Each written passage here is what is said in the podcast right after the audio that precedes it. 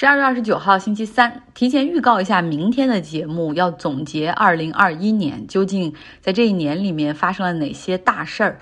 我有的时候会觉得恍如隔世，因为这个疫情搞得已经对时间失去了概念。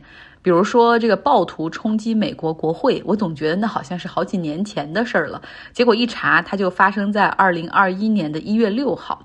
所以明天总结二零二一年未必会是 top ten 什么前十的一个形式，我大概会按月份来给大家逐一梳理一下。今天节目还是没什么新闻哈，给大家回答一个问题。就是为什么美国人盖房子大多是用木头？前段时间龙卷风袭击了美国中西部的几个州，看受灾现场的照片，大家就发现哦，美式的这些 single family house 就是一个家庭的这种住房，基本上都是木头建的。在加州更是如此，哪怕在一些有山火隐患的地区，也都是木头建的房。其实风险大家都很清楚，大火一来，一切将化为灰烬。但是还是都是用木头建房。主要是因为美国有非常丰富的森林资源，至今也是全球为数不多的依旧以木头为主建房的国家。有一个数据统计显示，二零一九年美国新增住房中百分之九十都是由木头建造的。其实木头造的这个房子有很多缺点，比如说隔音效果不太好，所以你看到很多公寓它都会铺着地毯，是为了增加隔音。然后另外呢，冬天可能会比较冷。就这种木头建的房子的特点就是都是比较矮、比较小的。呃，像大都市纽约、芝加哥那种参天的摩天大楼，他们都还是钢筋混凝土结构，跟我们国家上海、北京没什么差别。但是这种 house。呃，一两层的 house，还有这些矮一点的公寓，三层、四层的公寓，甚至五层的公寓，我也见过是用木头来建造的。那像今年的美国房地产市场很火爆，连木材的价格也被带动上涨。北加州一个建筑公司的老板就是说，他们现在正在积极的去寻求一些新的材料，用这种非木材的这种材料去建房子，比如说啊钢材呀、水泥呀、砖呐。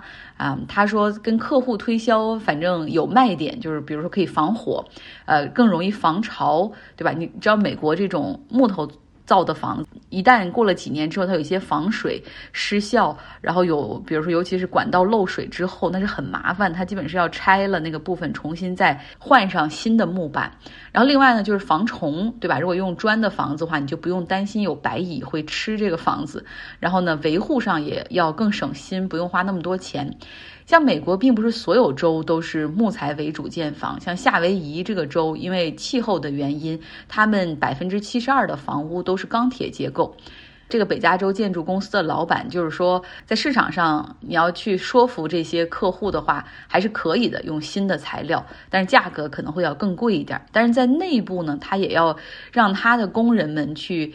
接受，因为毕竟他们对于学习这种新材料的建造工艺还是需要时间的。最基本的来说，他们手头的这些工具都需要更新。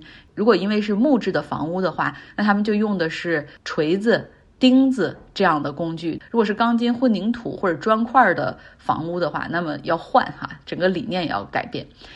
那为什么在北美这边会木质房屋为主呢？首先是一个习惯问题。当殖民者来到北美的时候，就惊叹于说：“哇，这片大陆上居然有这么多的树木，然后有很多大树，那都是要十个人抱着才能围上一圈儿。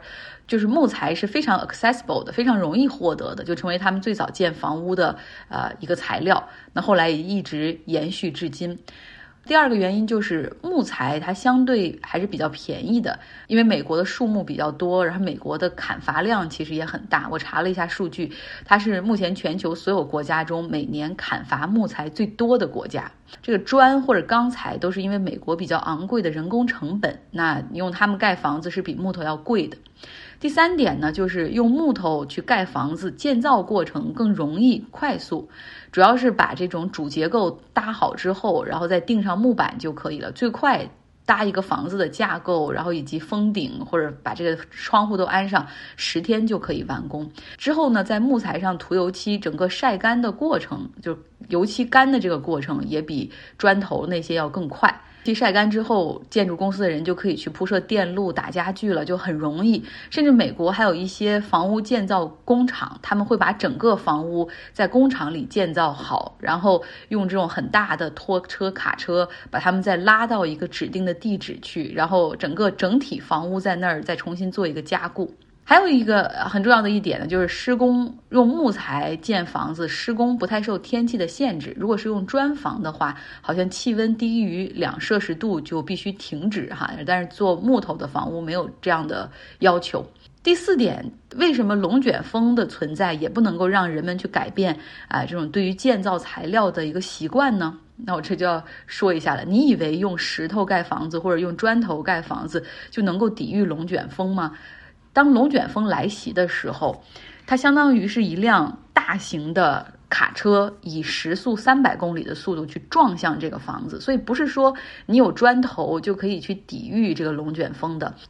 但是相反呢，木质结构的房子确实可以在地震中哈有一定的有很好的防御效果，它算是在地震中最可靠的建筑材料和结构，主要是因为木头有一定的灵活性和韧性，所以它会。地震会先是左右摇，然后是上下晃。木质的房屋它基本上是会有这种灵活性，会跟着它一起去晃动，而不会像水泥房屋或者砖块房屋那样瞬间快速坍塌。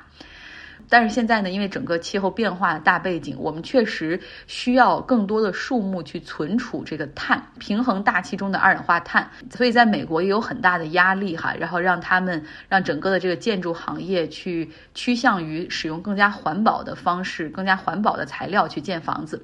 所以未来我们会看到美国在建房上有会做出改变。OK，节目的下半段，我们的老朋友 Jessica 给大家分享一下德国杜塞尔多夫他一家比较喜欢的酒店。呃，上一期我给大家介绍了一下线上银行和线下银行的区别，顺带介绍了一下我现在正在使用的这家银行。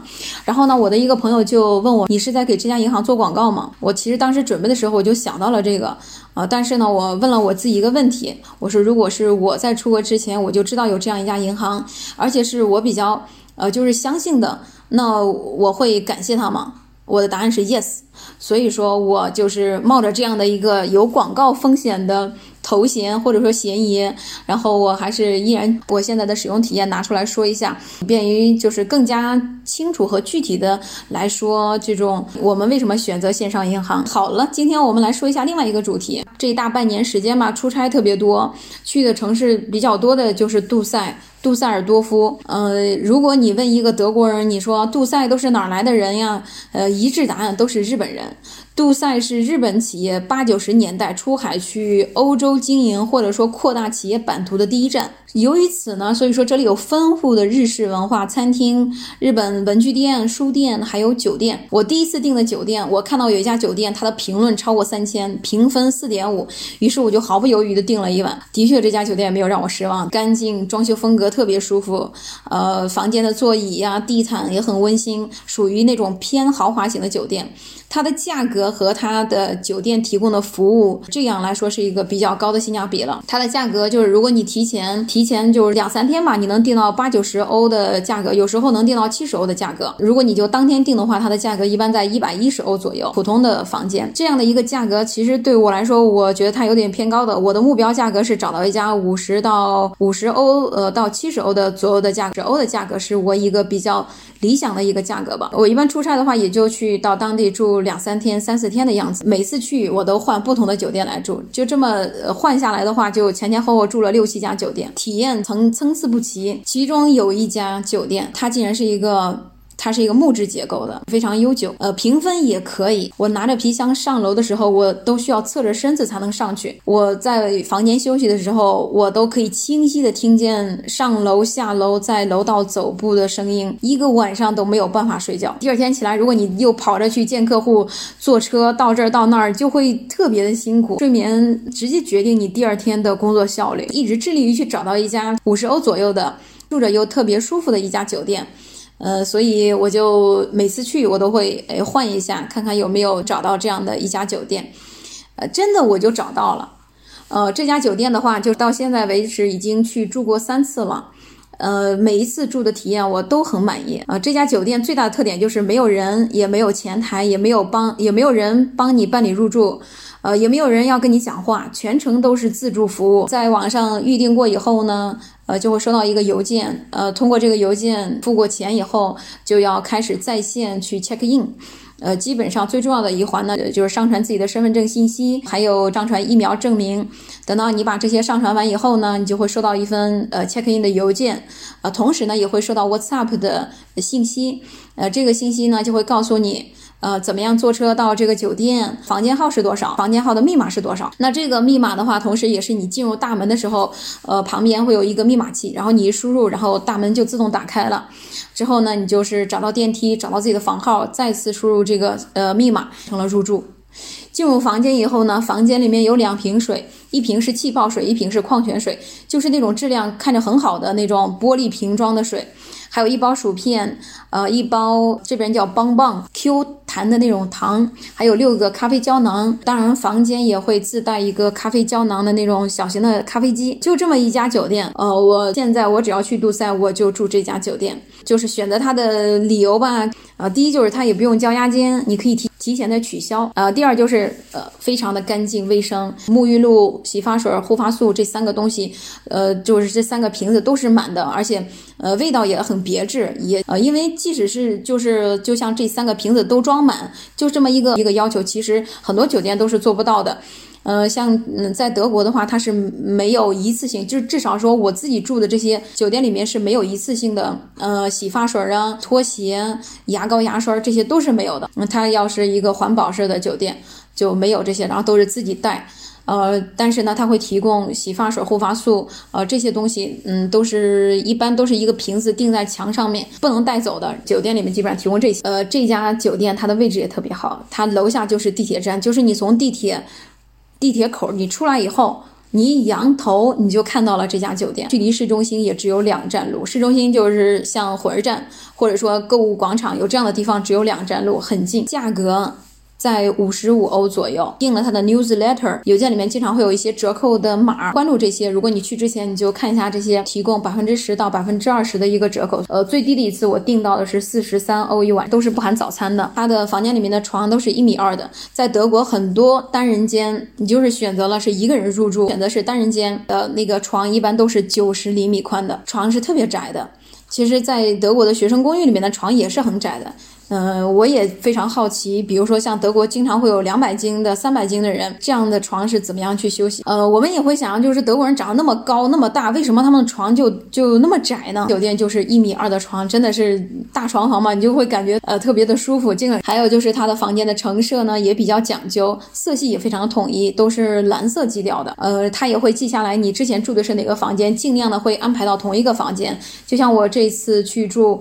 呃，我这两次去住吧，我都是住的同一个的房间。嗯，因为他那个 WhatsApp 里面，他也能看到你的你的所有的对话记录吧。然后你有什么呃不知道的，你就在 WhatsApp 里面问他嘛。就像我第一次去住的时候，那个咖啡胶囊那个机器我就打不开，呃，我还给他拍拍了图片，然后他就很快就有人给我回复，呃，他的回复还是特别快。在这个房间里面的话，还有呃就是红酒杯，两个红酒杯，开瓶器，呃，就是两个咖啡杯，喝水的杯子。呃，我觉得有时候杯子是非常能体现细节或者说品味的一个东西吧。嗯，比如说大家是不是会有这样的感觉？比如你喝咖啡，你把用喝咖啡的杯子，你换成了用碗来喝，是不是就会感觉有中药味儿？真的有些时候会体现对于生活的热爱或者说热情吧。这样的经营模式总结几点吧，就是它的运营成本很低，它没有那个呃 housekeeping。这个服务，第一，比如说酒店一个比较大的支出就应该是员工的工资，但是这块它就没有，没有前台。第二的话就是它的运营成本特别低，它没有 housekeeping 这个，就是你可以有一个在线的人会回复，但是你说你给我送一瓶可乐上来吧。这个应该是没有，它有自动贩卖机，它的卫生打扫呢又非常的集中。比如说它是统一的，是呃中午退过房以后是十二点要退房嘛，那可能就是一点到三点之间，那房子都是要打扫出来的。还有就是他提供的这些零食、水呀、咖啡呀。嗯，薯片这些东西，呃，我自己感觉的话，按照德国的市场的价格，就是你在超市里面的那个价格来算的话，这些东西的应该在十欧左右。这间房我定的价格是五十五欧的话，实际上这一间房就是四十五欧。嗯，但是呢，我会觉得它有一点呃担忧的就是它的安全隐患，因为房间的话也是通过密码输入一个密码就进来了。那如果说你把这这个房间号整这个就，而且他呢，你入住之前也没有人来检查，那如果一个人他就是，尤其是现在 Corona 期间嘛，但他要是整一个假的报告。能不能？而且他也没有保安。关于这家酒店，我就说完了。为了避免 这次再有广告的嫌疑，因为我觉得这家酒店是有可圈可点的地方，和大家分享一下。在张浩同学的呃公众号留言处，能给我们呃回复一下您所在的城市，及你认为这样的酒店在你所在的生活的城市是否有可行性呢？呃，请在评论区告诉我们吧。谢谢大家。好了，今天的节目就是这样，希望你有一个愉快的周三。